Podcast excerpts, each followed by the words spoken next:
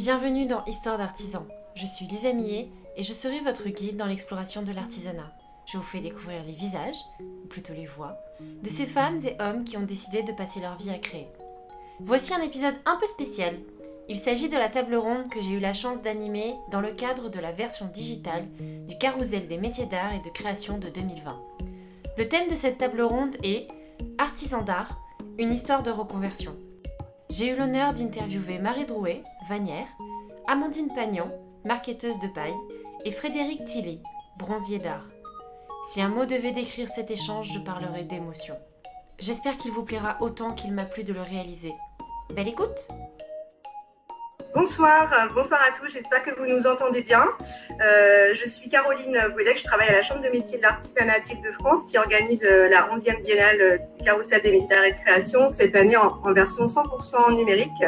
on est ce soir tous ensemble pour la 9e et dernière table ronde en direct qui va vous faire découvrir donc trois parcours euh, très intéressant et très atypique. Euh, c'est Lisa Millet qui est euh, en ma compagnie, qui anime un podcast indépendant qui s'appelle Histoire d'artisan, qui va donc vous faire découvrir les trois les trois jeunes femmes qui sont avec nous ce soir.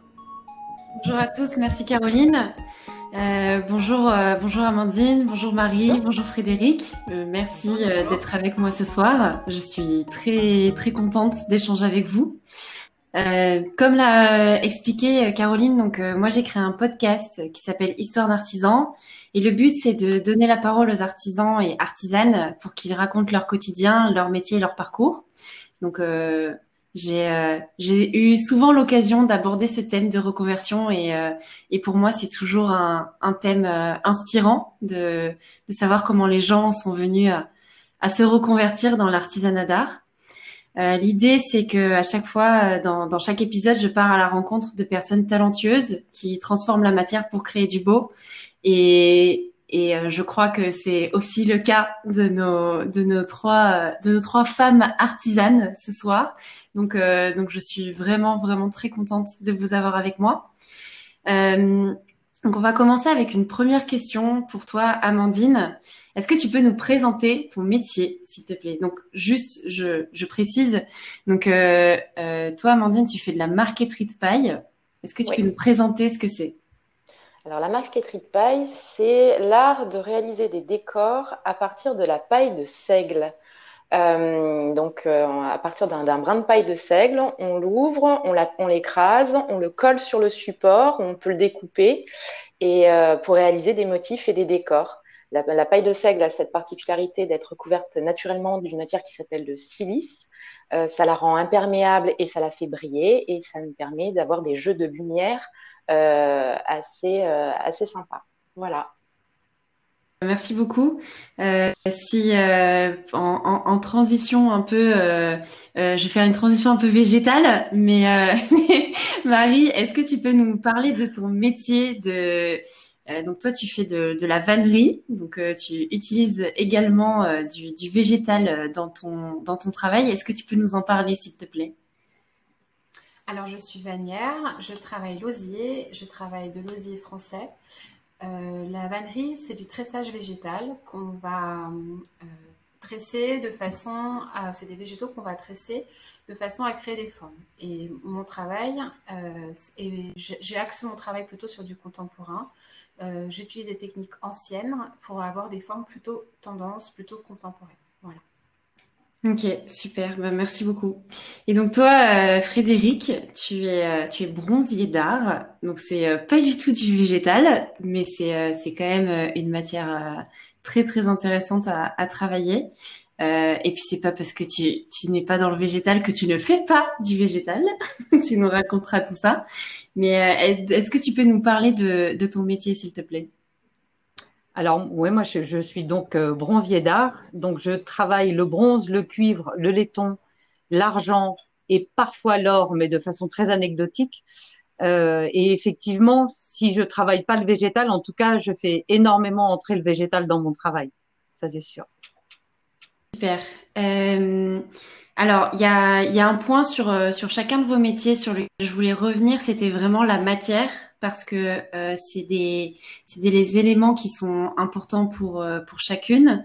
Ça ça fait partie de votre réflexion de reconversion, notamment donc toi Marie, tu nous as parlé donc d'osier. Euh, et du fait que c'était français. Est-ce que tu peux nous, nous, parler un petit peu de, de comment, euh, bah, qu'est-ce que l'osier concrètement et comment toi tu le sources? Alors, euh, l'osier, c'est le rejet de la jeune, c'est la jeune pousse du saule. C'est un saule qui a été sélectionné au fil, des années pour la, création de vanneries. C'est-à-dire que je ne vais pas travailler le saule que je vais glaner sur les quais de Seine, par exemple, c'est un saule qui a été exclusivement sélectionné au fur et à mesure pour ses propriétés. Ça veut dire que quand je vais travailler un saule en fonction aussi de sa couleur d'écorce, il va y avoir une variété différente d'une autre. On va pas travailler la même pour faire de l'architecture végétale que pour faire des vanneries fines, par exemple. Et moi, je vais chercher directement mon osier en France, donc chez différents euh, producteurs, donc soit je vais aller euh, en Haute-Marne, soit je vais aller en Touraine pour aller chercher l'osier directement chez le producteur. Je vais choisir chacune de mes bottes, euh, je vais choisir les dimensions et ensuite à l'intérieur de chacune des bottes, je vais après retrier par chaque diamètre. C'est un gros travail de tri en amont, mais ça permet de bien préparer son matériel et pour avoir un résultat qui me convient. Intéressant. Euh, c'est peut-être un, point intéressant à aborder. Je ne sais pas si, euh, c'est le cas de tout le monde, mais euh, la, la, préparation dans l'artisanat est un élément essentiel. on pourra on pourra y revenir avec plaisir sur sur cet élément.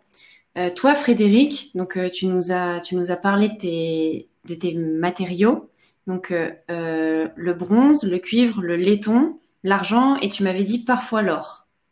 Parfois. Ouais. Parfois. C'est euh, tous ces métaux, tu, tu les travailles comment? Tu les sources comment? Ils ont quelle forme quand ils arrivent à ton atelier? Alors, je les source euh, dans deux boutiques dans lesquelles j'ai l'habitude de m'achalander euh, à Paris, qui sont Tartex et Weber.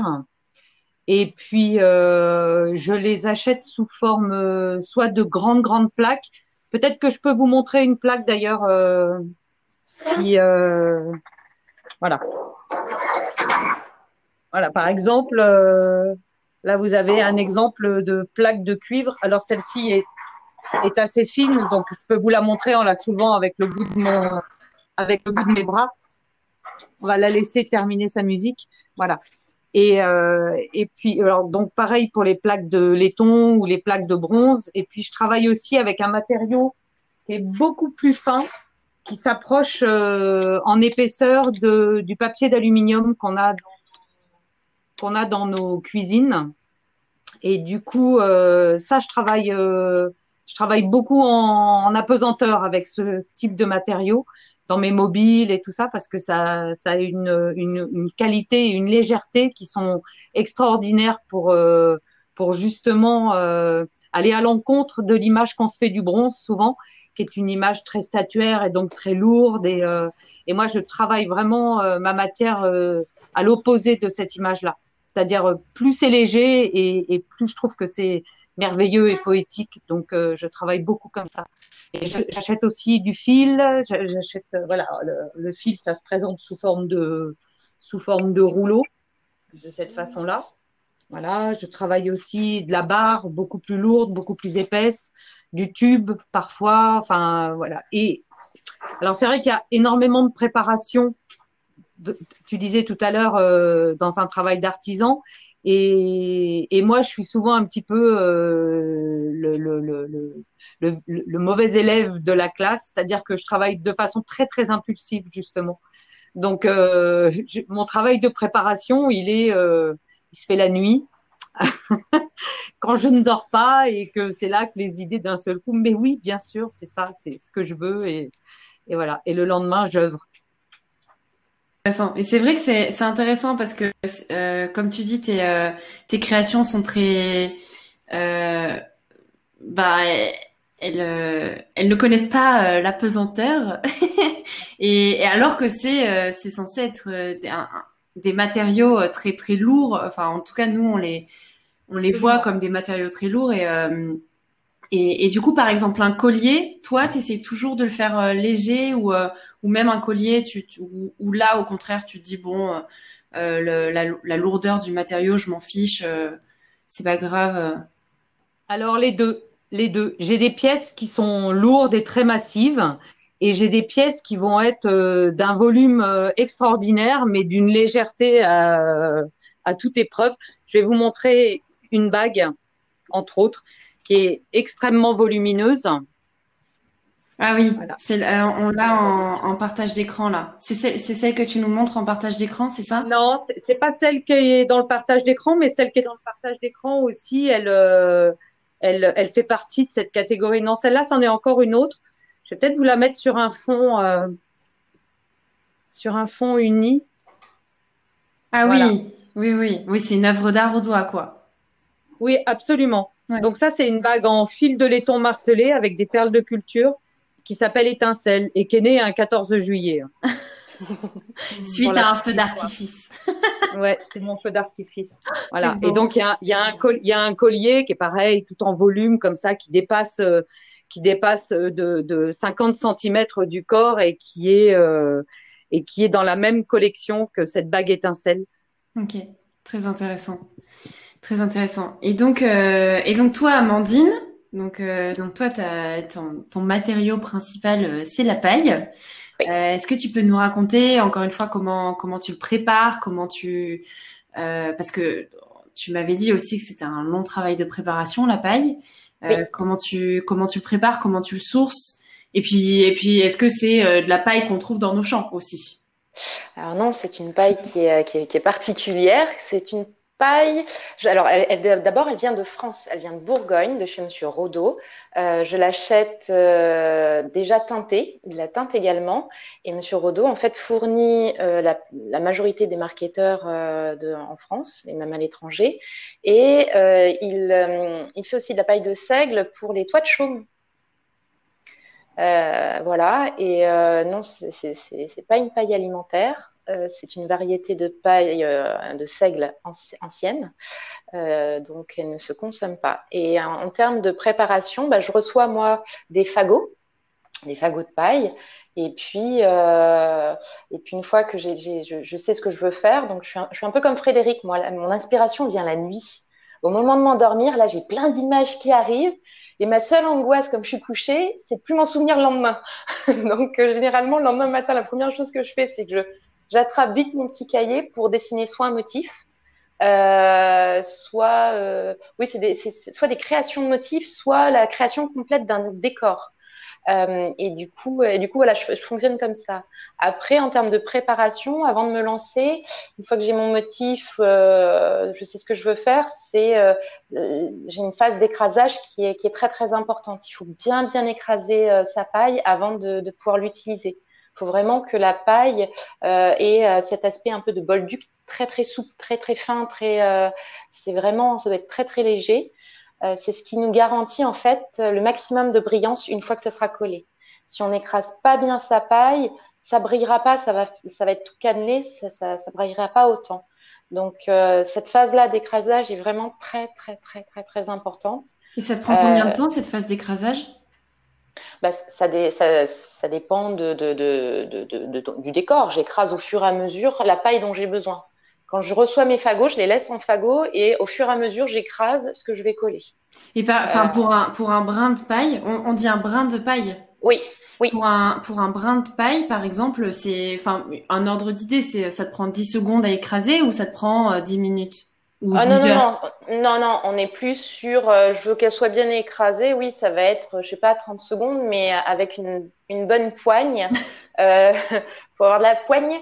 Euh, et, et, euh, et, je peux changer même d'outil. Soit j'utilise le, le, marteau à plaquer parce que c'est plus lourd, soit je vais utiliser une, une raclette comme ça en, en, en bois. D'ailleurs, vous voyez, elle est, elle est toute, euh, elle est toute sale de teinture. Et donc, faut faut bien écraser, y aller généreusement pour que pour avoir un, brin de paille le plus lisse possible. Voilà. Et faut et, en plus, ce qui est difficile, c'est que dans votre fagot, il y a des pailles qui sont plus ou moins euh, épaisses. euh, bah, parce qu'il y avait des jeunes pousses, des pousses un peu plus anciennes. Donc euh, euh, certaines pailles sont un peu plus, un peu plus grondes, un peu plus grosses pardon en diamètre, et donc la matière est plus épaisse. Et le, but, c'est qu'à chaque fois que vous écrasez, bah, à chaque fois, il faut avoir la, la, même épaisseur après du brin écrasé. Donc il faut parfois être très insistant sur un, un, brin jeune tout fin. Là, un coup et hop, pouf, c'est bon, c'est écrasé, c'est fin, c'est nickel. Sur les un peu plus épais, faut y aller un peu plus longtemps. Il n'y a pas cette phase de tri comme, euh, comme Marie là, euh, de... Alors, ça dépend aussi de ce qu'on veut faire. Si on veut faire quelque chose le plus régulier possible, effectivement, euh, on peut, il peut, je peux passer par cette phase de tri parce que selon les couleurs, par exemple, on n'a pas trop ça dans le noir, dans la couleur noire, mais sur la, paille bleue, par exemple, quand je prends un brin de paille, ça va pas être teint uniformément. La paille, bah, il y a un endroit où ça sera plus clair qu'un autre. Alors, si je veux faire quelque chose d'extrêmement régulier, je vais avoir tendance à sélectionner et mes brins de paille et mes morceaux même de brins de paille. Mais euh, et puis sinon, si je veux au contraire euh, quelque chose de, plus vivant, bah je je fais pas forcément de sélection. C'est au feeling. Et euh, donc Marie nous a présenté ses créations, Frédéric aussi. Est-ce que tu peux nous dire un peu ce que avec la, la paille quels sont tes sans sans forcément nous montrer, mais l'envergure, ça peut être euh, euh, t'es quoi? T'es dans le mobilier, t'es dans le bijou, tu es dans. Euh... Alors, euh, je fais un peu de un peu de tout. Euh, je fais du mobilier, j'aime bien le mobilier. Ce que j'aime bien dans le mobilier jusqu'à présent, c'est de récupérer des vieux meubles qui sont tombés en disgrâce, que les gens ne veulent plus. Euh, parce qu'ils sont euh, ils sont plus à la mode et mon grand plaisir c'est de leur redonner une histoire, une vie, une valeur et de voir euh, sur le visage des gens cette surprise en disant mais non mais c'est pas mon meuble bah si si c'est votre meuble non mais mon meuble il était moche oui mais c'est votre meuble quand même donc j'aime bien ce côté de redonner euh, une utilité et une histoire euh, plutôt que de jeter. voilà, moi j'ai été élevée comme ça. Hein, dans ma famille, on réparait les choses on rachetait pas. Et du coup, je pense que c'est resté un petit peu, euh, c'est un peu resté. Donc oui, je fais du meuble, je fais de l'objet, je peux faire des boîtes, euh, je fais des cadres. Après, je peux faire aussi sur des produits neufs. J'aime bien faire des planches de skateboard. Euh, J'en fais sur des planches neuves, des planches anciennes, euh, tout abîmées, ça me dérange pas. Enfin, voilà. Euh, je c'est plutôt sur du effectivement ça, ça reste à échelle humaine je fais pas je fais pas des, des, des des, euh, des pièces entières marketées. Euh, je fais pas du, du euh, je peux faire un, un, un panneau de la taille d'un lait de tapisserie, oui, mais je vais pas faire toute la pièce je fais pas des, des, des, grands panneaux pour faire toutes les pièces. Ça reste, comme je suis toute seule et que c'est très long aussi, euh, je je fais pas de, de, de, trop trop trop grandes pièces parce que le temps d'attente pour le client est, est, beaucoup trop important. Euh, ce qu'on retient, c'est surtout que ça peut s'appliquer à tout support. Alors, euh, ça peut s'appliquer à tout support, oui et non. Euh, on préfère l'appliquer sur du bois, okay. euh, mais on peut l'appliquer sur du béton, on peut euh, l'appliquer sur, j'ai vu sur du verre, euh, sur du métal, puisque j'en ai fait, j'ai fait des petits pendentifs ronds en métal, donc j'ai pu l'appliquer sur sur du métal. mais en règle générale, c'est vrai qu'à première vue, c'est souvent sur du bois. On fait souvent sur du bois. Mais on peut, oui, sur d'autres, d'autres matériaux, c'est intéressant aussi. Ok. Euh, très intéressant. Alors, donc vous, euh, le thème de cette, euh, de cette table ronde, c'est la reconversion. Euh, vous trois, vous avez une histoire de euh, avant votre artisanat d'art, une histoire de déclic. Qu'est-ce qui, qui c'est un moment fatidique qui vous a emmené à, à vous reconvertir? Frédéric, est-ce que tu peux nous raconter cette histoire de déclic? Euh, Oui, je peux vous le raconter, mais c'est vrai que c'est assez improbable comme, euh, comme reconversion parce que j'ai été pendant une douzaine d'années chanteuse de rue. J'étais accompagnée d'un orgue de barbarie.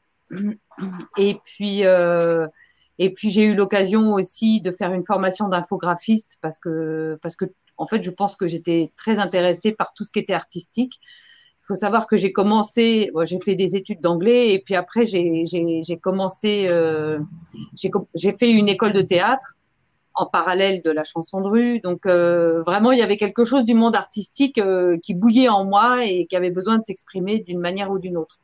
Et puis un jour, pour pour une amie sculptrice dans, dans le dans la commune où j'habite, on est allé chez un ciseleur sur bronze donc Sizzler sur bronze, euh, moi je ne savais pas trop ce que, ce que, ce que ça voulait dire, ni, ni ce que c'était ce métier. Alors le bronze, je connaissais parce que j'avais travaillé euh, à la quincaillerie du BHV et que j'avais vendu des poignées de style en bronze. Donc j'avais une petite idée de ce qu'était la matière.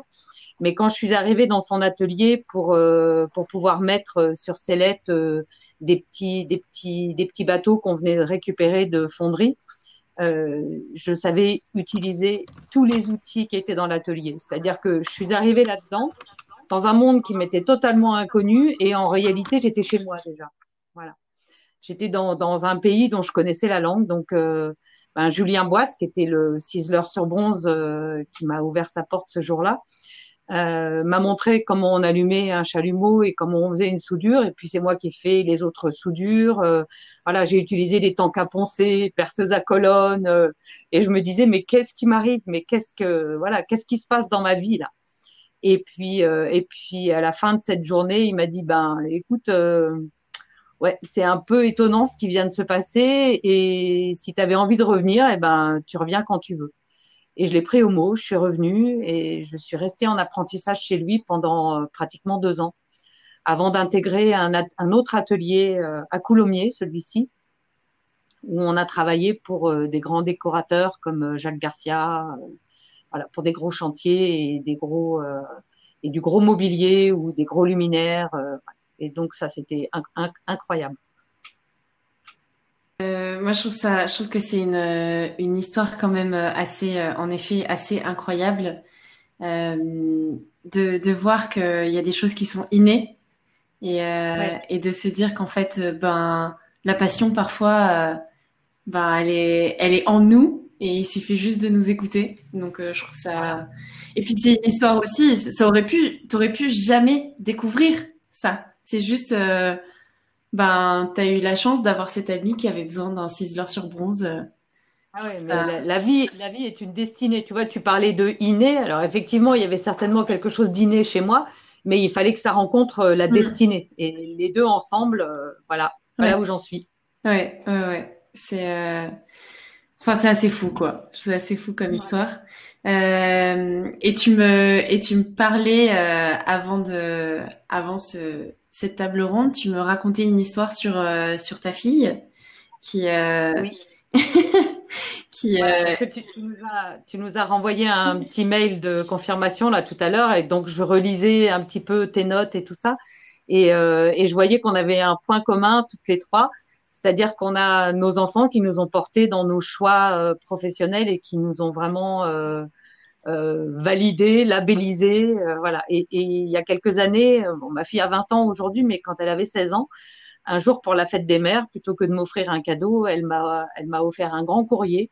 rien que d'en parler, j'ai encore la chair de poule. Hein. Elle m'a offert un grand courrier où elle, où elle validait tous mes choix, où elle m'exprimait, voilà, à quel point elle pouvait être fière de moi et, et à quel point même si c'était un sacrifice énorme pour tous, parce qu'on a fait tous les trois, mon fils, ma fille et moi, un énorme sacrifice pour que ce, pour que ce choix professionnel euh, puisse vivre, eh ben, elle était, euh, elle était euh, super fière de, de ce que j'étais devenue et, et elle me disait aujourd'hui tu es bronzier d'art. imagine ce mot, c'est le sens mmh. qu'il a et la force que ça peut avoir. Et elle a terminé son, son, son petit courrier en me disant tu es l'héroïne de ta propre histoire. Voilà.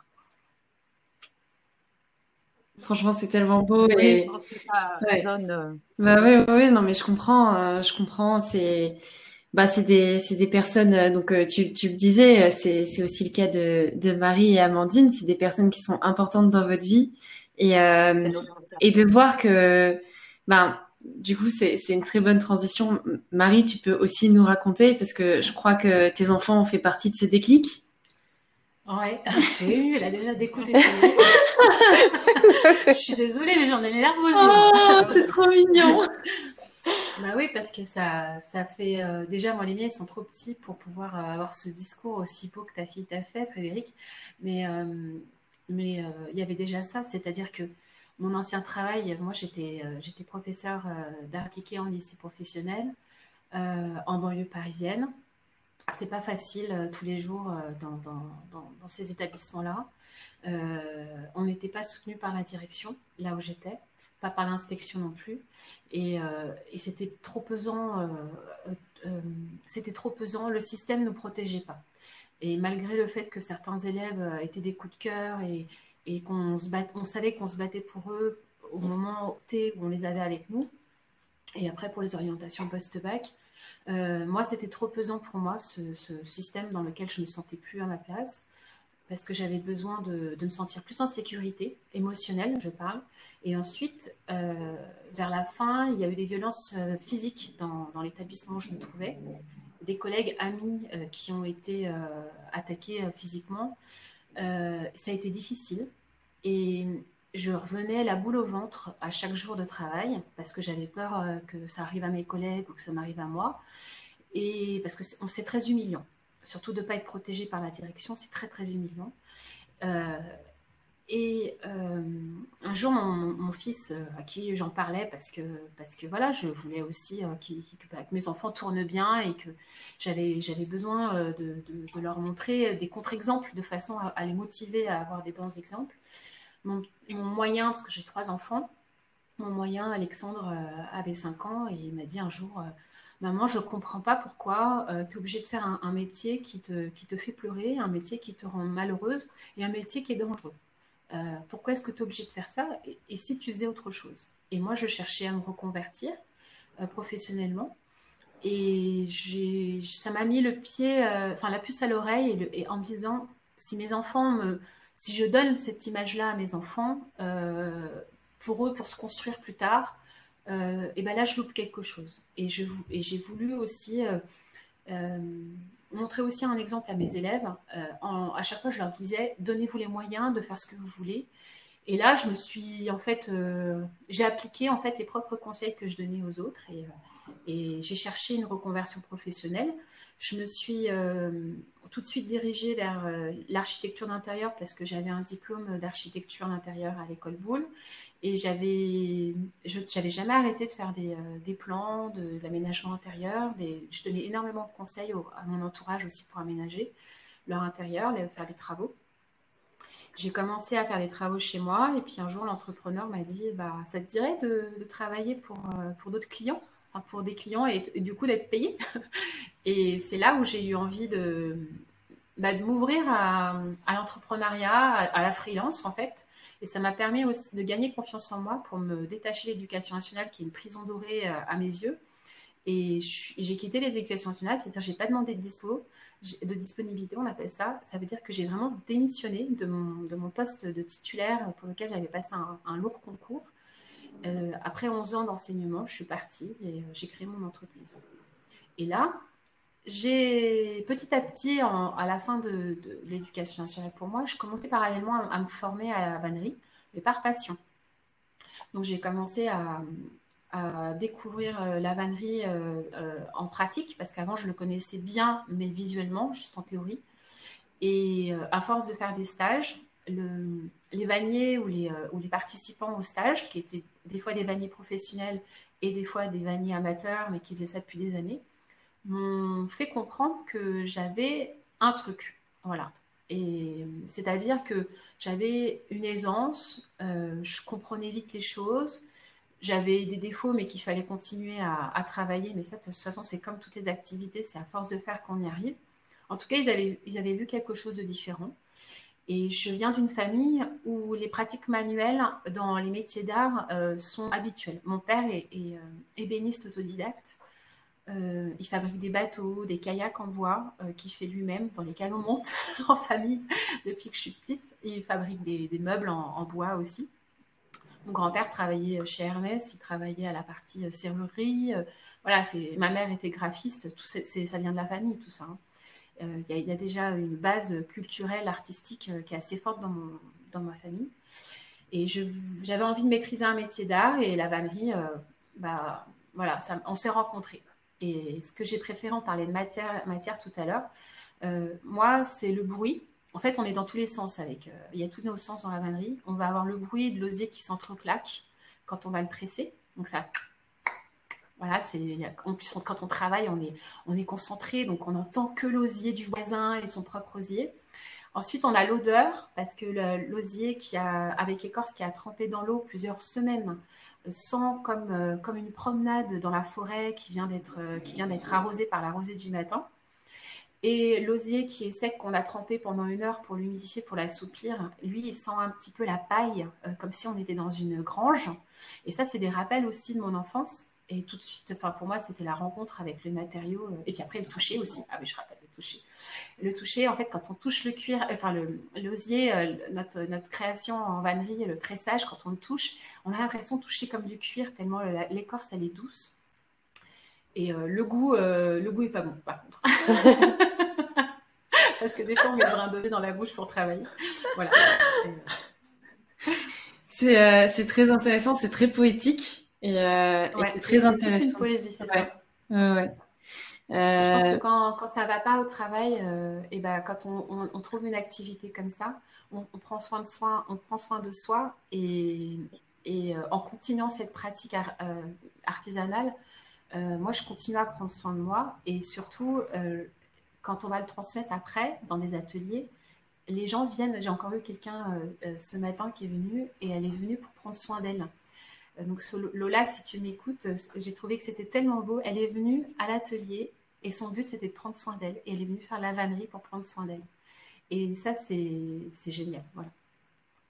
Je pense que c'est le propre de l'artisanat et c'est, enfin, moi qui, qui ai fait pas mal de d'ateliers chez des artisans, je trouve que c'est un, moment où on s'arrête, où on déconnecte, euh, où on rencontre l'humain aussi, parce que on aime aussi vous, vous rencontrer et connaître vos histoires. Et, et c'est vrai que moi, j'en ressors toujours apaisée. Mais c'est une sensation qui est inexplicable, mais c'est euh, vraiment de l'apaisement, de euh, ça y est, je genre j'ai j'ai décompressé. Ouais, c'est c'est des sensations et et je trouve que faire de son métier un des que des moments d'apaisement alors, je pense que c'est pas que des moments d'apaisement. Hein,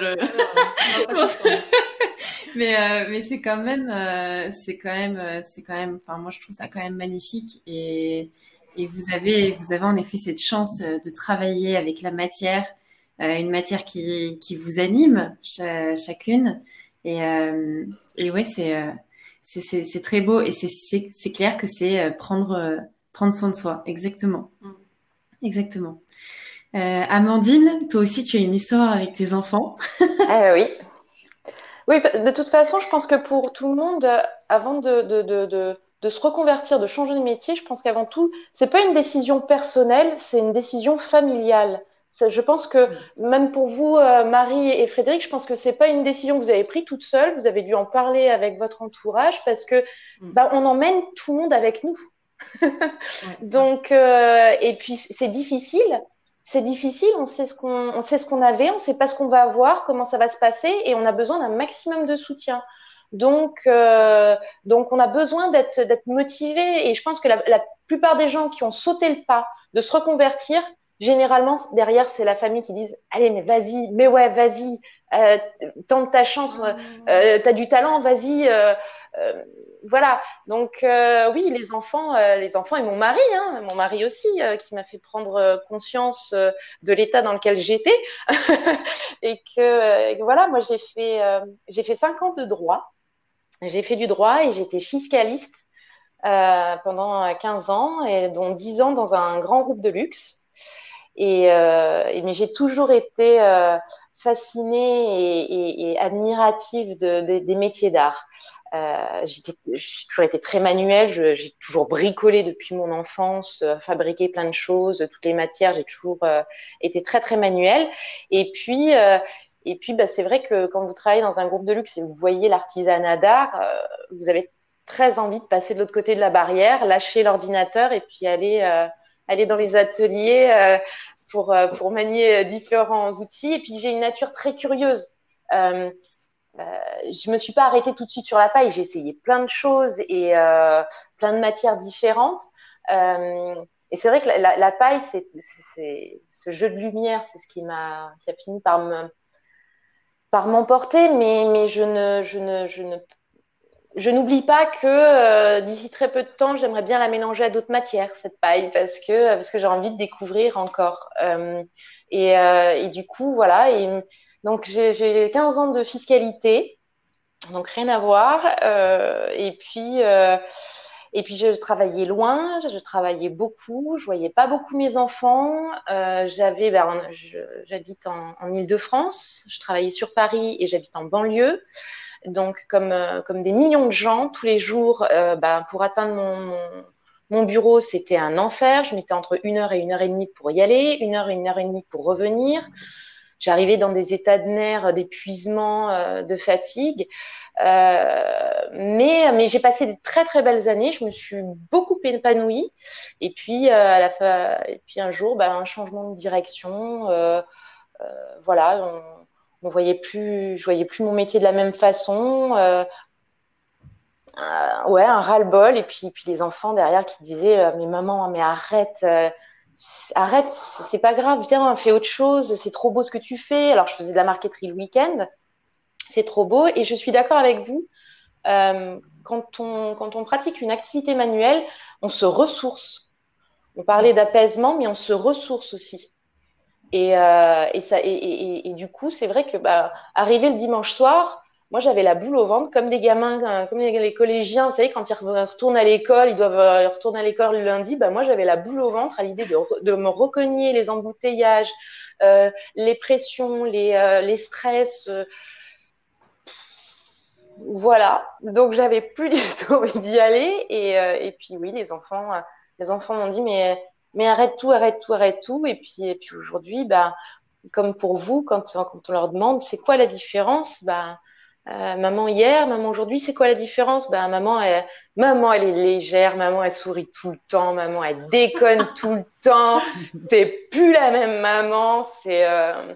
et, et, et, même si euh, et même si notre notre comment dire même si mon niveau de, de, de vie euh, a, a, a, changé, a diminué, je gagne moins bien ma vie, ma qualité de vie, elle a juste explosé par contre.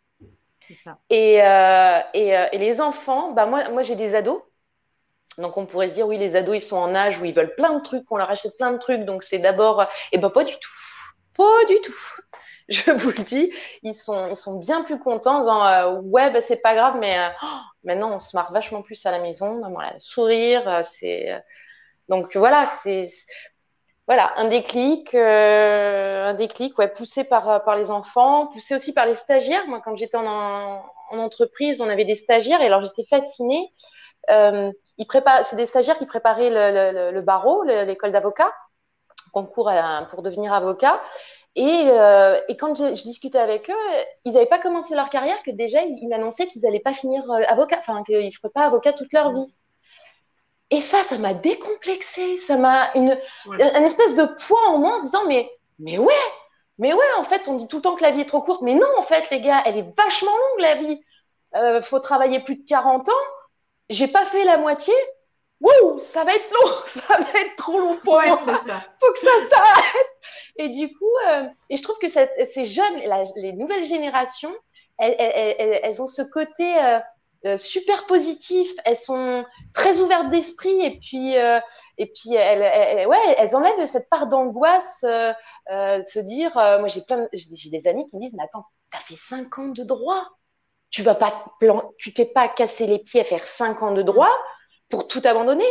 Et à côté de ça, il y a une jeune génération qui dit Mais si, vas-y, on, s'en fiche. De toute façon, tu perds rien. Ça t'a nourri aussi. Euh, ce que tu as fait avant t'a nourri. Tu ne perds rien. Tes années de fiscalité t'ont nourri. Ton... Et, et, ils ont complètement raison. Cette ouverture d'esprit, c'est formidable. Et euh, il faut y aller. Et peut-être que je finirai pas à Maria Ketoche. Peut-être que dans 10 ans, dans 20 ans, je ferai peut-être autre chose. J'en sais rien. Mais le tout, c'est de vouloir travailler. Et comme je dis à mes enfants, peu importe ce que vous faites, ayez toujours en tête de le faire le mieux possible. C'est tout ce qui compte. Voilà. C'est très cool. Non, mais c'est un. Je suis, je suis d'accord sur le, sur le. Euh, on va travailler beaucoup trop longtemps pour avoir qu'un seul métier. donc, euh, donc très intéressant. un métier qui ne plaît pas. Ouais. Mais par contre, moi, je voulais revenir sur, euh, sur le fait que euh, moi, j'ai pas eu euh, beaucoup de, de, soutien de mon entourage. Euh, c'est les vanniers chez qui j'ai fait des stages, donc Philippe Guérinel, hein, pour le nommer, et Monica Aguilera, deux, deux, pratiques de vannerie complètement différentes. c'est pour leur rendre hommage que je les cite parce qu'ils m'ont apporté beaucoup. Euh, c'est leur regard qui m'a qui conforté dans l'idée euh, que, que, je pouvais y arriver dans la vannerie. Et sans cette, euh, cette validation de mes pères, parce que j'avais pas fait le CAP vannerie, je ne me serais pas lancée dans la vannerie aussi. Et, et quand j'ai annoncé à ma famille qui connaissait les métiers d'art, qui avait rencontré beaucoup d'artisans, quand j'ai annoncé que je voulais aller dans la vannerie, ils m'ont dit Oh là là, oh non, oh non, non, tu ne peux pas faire ça. Et c'était, pour eux, c'était le drame, vraiment, c'était un drame, quitter l'éducation nationale, quitter euh, un poste de titulaire, quitter l'éducation nationale à vie. c'est la sécurité de l'emploi pour eux, voilà. Et un jour, ma mère m'avait même dit Oh, toi, maintenant, on ne s'inquiète pas pour toi parce que tu, tu es tranquille pour toute ta vie. Mais ah, non, c'est. Oui, oui, j'ai entendu ce genre de discours et euh, maintenant, elles s'en mord les doigts, hein, mais, euh, je, pense qu'il y a aussi une, difficulté, j'en parlais encore euh, hier, c'est que réussir à convaincre son entourage, moi, c'est ce qui a été le plus difficile. Et parce qu'après, j'ai réussi à les convaincre, ou j'ai outrepassé leur accord moral, eh bien, je me suis émancipée d'eux. Et, c'est là où je me suis lancée toute seule. Et, après, oui, il a fallu faire ses preuves. Et c'est pour ça que je me suis donné les moyens. Et c'est pour ça que j'en suis là aujourd'hui. parce que si je faisais les choses à moitié, bah, c'était c'était pas euh, les convaincre et j'avais besoin malgré tout d'une sorte de, soutien moral, mais il est venu après. Voilà.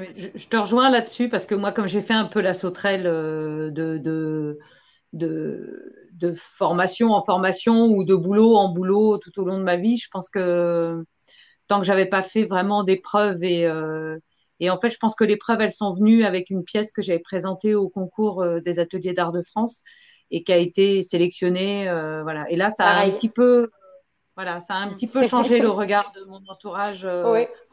Mes enfants, ils ont accepté mes choix parce que parce qu'ils savaient, ils voyaient bien au quotidien comme comme euh, que j'étais plus nourrie, que j'étais plus proche d'eux finalement, même sans l'être parce que j'étais très prise dans mon temps, mais mais le temps qu'on passait en ensemble, il était très riche, donc ils sentaient bien la différence. Mais autour de moi, les gens un peu plus éloignés, qui en plus vivent pas euh, dans mon cercle géographique parce qu'ils sont plus éloignés, il a quand même fallu euh, à un moment donné que que je fasse mes preuves. Voilà, c'est ce que tu disais tout à l'heure, Marine. Hmm. C'est pesant, je trouve, par contre. Bah oui, mais il s'inquiète. Oui, mais il projette les autres. Euh, bah, il projette les angoisses en fait mais bien sûr. je, pense que, je pense que c'est une question de, de, génération. Je suis complètement d'accord avec toi, Marie. Euh, les parents, les beaux-parents, quand on leur dit, euh, euh, voilà, tu as, un job, soit tu as la sécurité de l'emploi, soit tu as un très bon job, tu vas le lâcher pour, un, pour, pour faire un métier. alors moi, moi, dans ma famille, il n'y a pas d'artisan du tout. Donc c'était encore plus, plus sport. Euh, quand, tu, quand tu leur dis, bah voilà, j'arrête tout pour faire ça, ils regardent tous, mais euh, t'es sûr euh, Quand même, bon.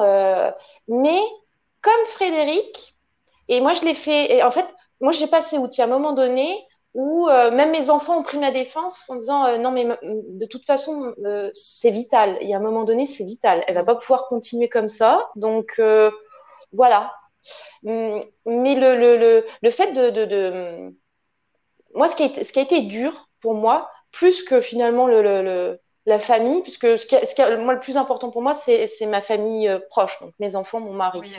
c'est ça. Leur avis compte. Le reste, après, euh, honnêtement, euh, j'ai passé outre. Ce qui était plus compliqué pour moi, c'est que a j'ai pas pu. Euh, enfin, j'ai fait des stages chez Lison de Cône, mais il n'y a, y a, pas de, a pas de CAP. Il y a, y a bah pour, pour me pour, comment dire pour me tester pour voir ce que je ce que je valais euh, j'avais pas grand chose euh, et, à un moment donné il y a quand même une forme d'angoisse qui s'installe en disant j'ai peut-être fait une bêtise je sais pas qu'est-ce que je vaux? Est-ce que c'est vraiment bien? Est-ce que c'est pas vraiment bien? Et, et là bah, moi j'ai fait comme Frédéric je me suis inscrite à deux concours. Cette année, enfin là, je me suis inscrite pour le, concours des ateliers d'art de France. Et puis, pour le, concours là, du carrousel des métiers d'art en me disant, bon, on va voir. Et effectivement, j'ai une pièce qui a été retenue pour les ateliers d'art de France, pour le concours Île-de-France. Et là, quand, quand il y a d'autres artisans qui arrivent, qui, qui, qui, qui, qui regardent, qui touchent votre pièce, qui la regardent et qui, qui vous félicitent et tout, on se dit, ah, ça va mieux. Il y a une espèce de, de ce besoin aussi de, de se dire. Euh, ouais, par, par, euh, ouais, ouais, exactement, de reconnaissance, ça, ça, soulage un petit peu en disant non, j'ai peut-être pas, non, c'est bon, c'est bon, j'ai peut-être, je suis peut-être, j'ai peut-être pas fait une bêtise, on va continuer, on va progresser, on va continuer. Mais c'est vrai que moi, c'était, c'était surtout ça, plus ça que je trouve d'angoissant quand on, quand on, quand on fait une reconversion et qu'on n'a pas ce, ce, ce filin un peu de, de, pouvoir passer un CAP mm. et de, de, de, faire tester son travail. Et c'est un autre élément euh, de, point commun que vous avez toutes les trois, c'est que vous, votre, en fait, votre formation a été euh, complètement autodidacte et euh, vous n'avez pas eu entre guillemets le, le, le diplôme, mais euh, mais vous êtes toutes allées dans des ateliers, vous êtes formées auprès d'artisans. Et, du coup, enfin déjà, comment à chaque fois vous avez trouvé ces artisans-là? Comment euh, est-ce que les artisans étaient étaient d'accord de et Vous avez dû les convaincre ou ils ont tout de suite dit oui à vous former? Parce qu'il y en a qui sont quand même relativement réticents à former la concurrence. Euh, comment comment ça s'est passé euh, euh notamment, bah, notamment toi, Amandine, il n'y a, y a pas du tout de CAP. Comment tu les as trouvés et comment tu les as convaincus? Alors, moi, j'ai trouvé une sorte d'atelier près de chez moi, donc payant. J'ai fait donc cet atelier qui était près de chez moi, qui était payant. Ça m'a plu. Et puis mon mari, au détour de, de recherche sur Internet, a trouvé que les ateliers Lison de Cône proposaient des stages payants d'initiation. Alors il y avait deux niveaux, initiation et puis niveau 2 euh, pour les incrustations. Et donc j'ai fait ces stages-là. Et à l'issue de ces stages, ben en fait, euh, on dit ben c'est la pratique, c'est la pratique et l'exigence que tu peux mettre dans ton dans ton dans ton travail en fait. Et, euh, et du coup, euh, du coup, ben, j'ai travaillé de chez moi euh, et j'ai pratiqué, j'ai pratiqué et, et, et, mon fils est, est j'avais briefé, euh, j'avais briefé mes enfants. Alors mon fils est, très à cheval quand on le brief, donc euh, mon fils limite avec la loupe en disant euh, non là c'est pas nickel, faut que tu refasses.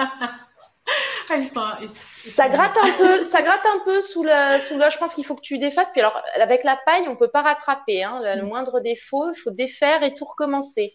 Et donc, donc vous passez des heures à faire un truc et puis il dit hum, ça gratte un peu là. Non, en fait, tu recommences tout et hop, on recommence. Et, mais c'est ça, mais c'est ce qui est formateur en fait. Mm. C'est euh, défaire pour refaire euh, jusqu'à ce que ce soit absolument euh, lisse. Euh, et, et, et, mon fils, oui, mon fils m'a beaucoup aidé pour ça. Toi, Marie, donc tu t'es tu t'es formée également auprès de auprès d'ateliers. Toi, en l'occurrence, ça existe, les CAP vannerie existent, mais oui.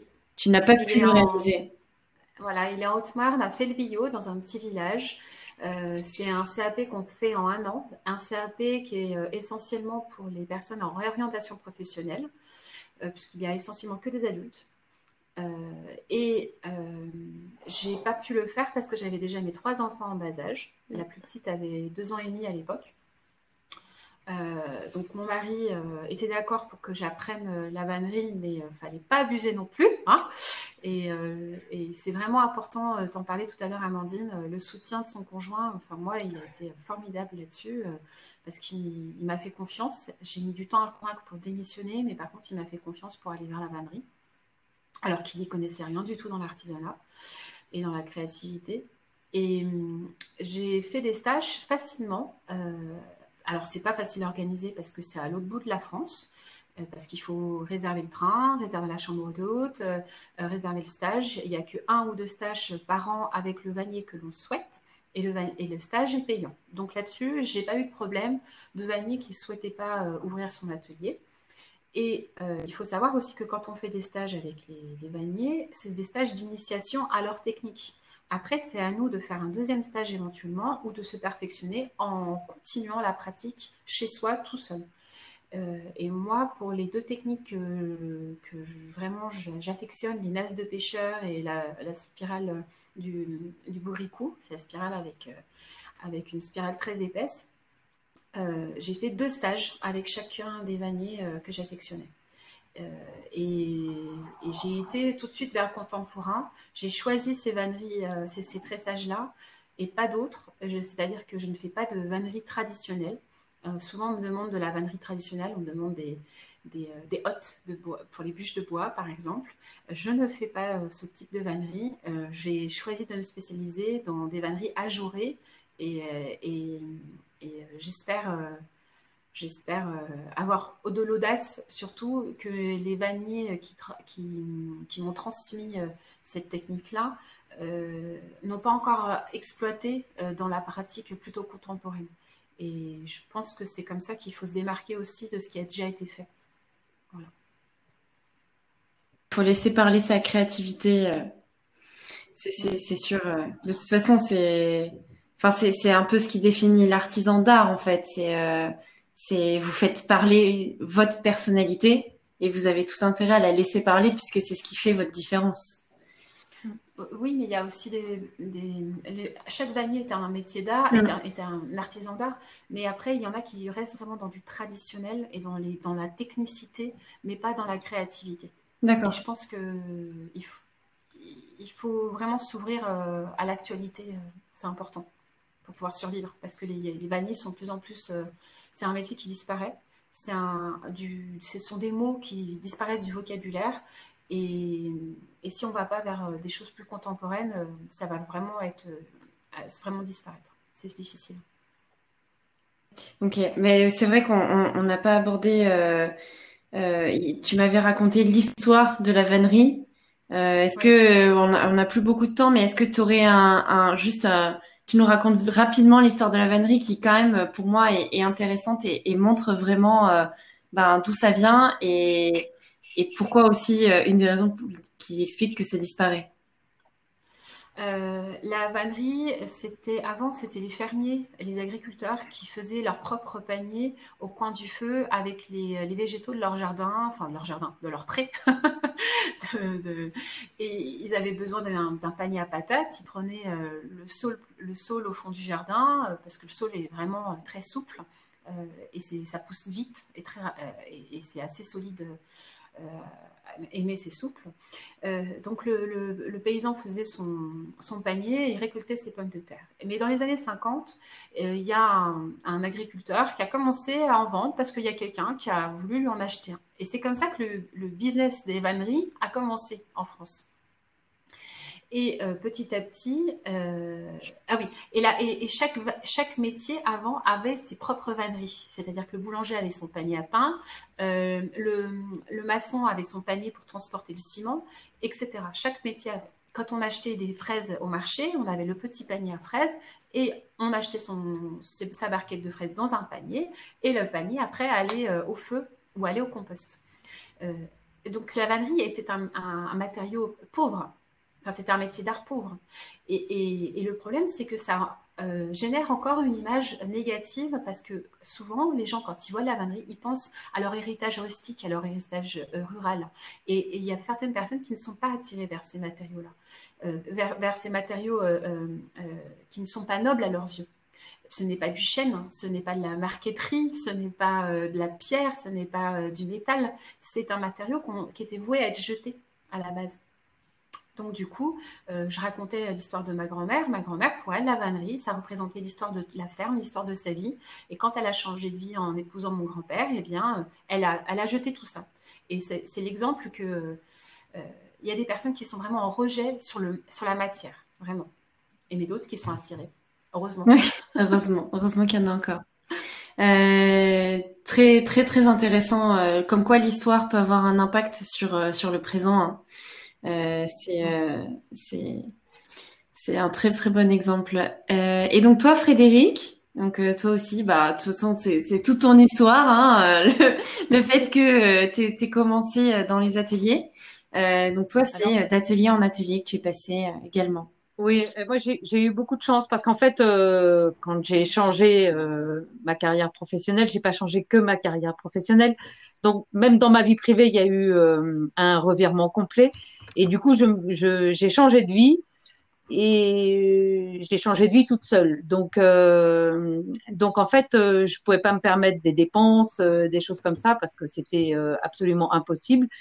Et, et, donc, quand je suis rentrée dans, dans le premier atelier de Julien Boisse, j'ai eu la chance de pouvoir travailler tout de suite, en fait. Voilà. Heureusement, comme tu disais tout à l'heure, il y a des choses qui sont minées. Du coup, comme les, comme les, comme les outils et tout ce qui était dans cet atelier m'ont été faciles d'accès tout de suite, j'ai été efficace et rentable euh, tout de suite. Donc ça, j'ai eu beaucoup de chance. Et puis, euh, et puis donc, euh, Julien me trouvait des contrats avec ses clients et tout ça, donc il me faisait travailler comme ça. Et ensuite, quand j'ai travaillé dans l'autre atelier, là, j'étais vraiment, euh, bah, j'avais fait euh, tous les papiers qu'il fallait au RSI à l'époque. Bah, voilà, je m'étais déclarée en tant que bronzier d'art et je me faisais payer en prestation de service. Donc, euh, donc pareil, quand je suis allée travailler dans l'autre atelier et qu'on travaillait pour les décorateurs parisiens, euh, là j'avais un revenu du coup de, du fruit de mon travail. Mais c'est vrai que je te rejoins, Amandine, pendant très très longtemps. Euh, il y a cette espèce de syndrome de l'imposteur qui nous poursuit, qui nous rattrape, qui nous, rattrape. Et alors, euh, le, le jeu, c'est quand même d'arriver à s'en à se décomplexer de tout ça, quoi. Et c'est vrai que petit à petit, on gravit les marches et puis euh, et puis on est de plus en plus à l'aise dans son travail et euh, et le regard de l'extérieur est de plus en plus légitimement, on va dire. Et ça, c'est hyper important jusqu'à ce que son propre regard soit totalement légitimement. Maintenant, je je remets plus en question mon travail. Voilà, j'ai des pièces mm. que je vais aimer plus ou moins. Certaines, je vais en voir les défauts ou pas. Enfin voilà. Après, chacun son regard aussi. Je suis très exigeante sur la sur la, la pièce finie et, et, la façon dont je la regarde. Mais, euh, mais, mais je me remets plus en question. Enfin, je me remets en question tous les jours pour créer des nouvelles choses, oui. mais je remets plus en question ma légitimité à cette position en fait. Intéressant. C'est euh, alors, je pense que c'est moi qui évolue beaucoup, beaucoup dans le monde de l'entrepreneuriat. Je pense que c'est quand on crée son entreprise, on a toujours ce syndrome de l'imposteur, mais ça doit être encore plus vrai quand il est nécessaire d'avoir une une technique et un savoir-faire qui souvent nécessite plusieurs années de pratique pour euh, arriver à le maîtriser parfaitement. Euh, c'est vrai que ça doit être encore plus euh, exacerbé comme sentiment et et, euh, et je suis bah, je suis contente que vous ayez euh, dépassé ça et qu'aujourd'hui vous fassiez confiance parce que bah parce que vous nous créez des belles choses et on adore avoir du beau dans notre société voilà. Euh, et Caroline, je ne sais pas si on a des questions. Il n'y a pas vraiment de questions euh, parce que je crois qu'on a parlé surtout de parcours de vie et de beaux témoignages et euh, il y a eu surtout des, des encouragements et des, des, bravos en fait, je dirais, dans, dans les échanges qui, suite aux échanges qui ont été faits.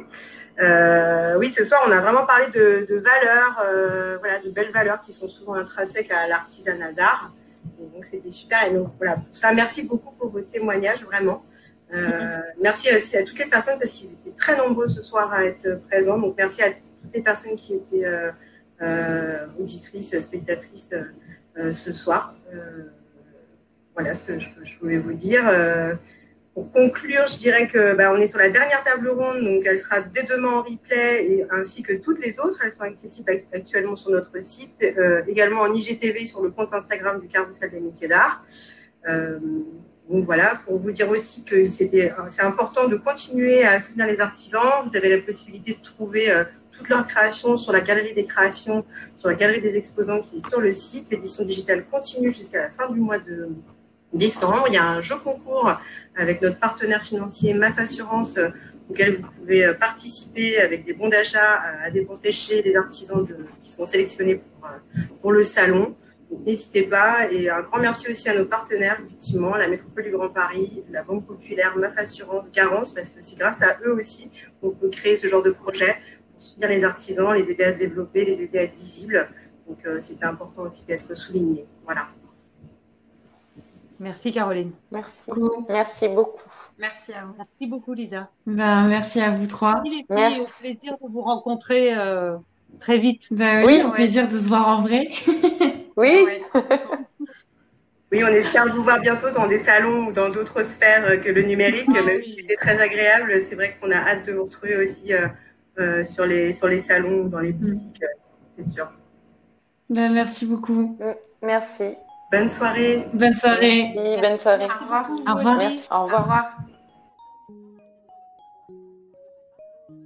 Merci beaucoup pour votre écoute et merci pour votre soutien. Ce podcast et mon combat prennent de plus en plus d'ampleur et c'est en grande partie grâce à vous. Vous pouvez continuer de m'aider à faire découvrir les histoires d'artisans au plus grand nombre en mettant une note sur iTunes et en vous abonnant sur votre plateforme de streaming préférée. N'hésitez pas également à me suivre sur Instagram à Histoire d'artisans pour suivre l'actualité. Je vous dis à très vite avec de nouvelles histoires.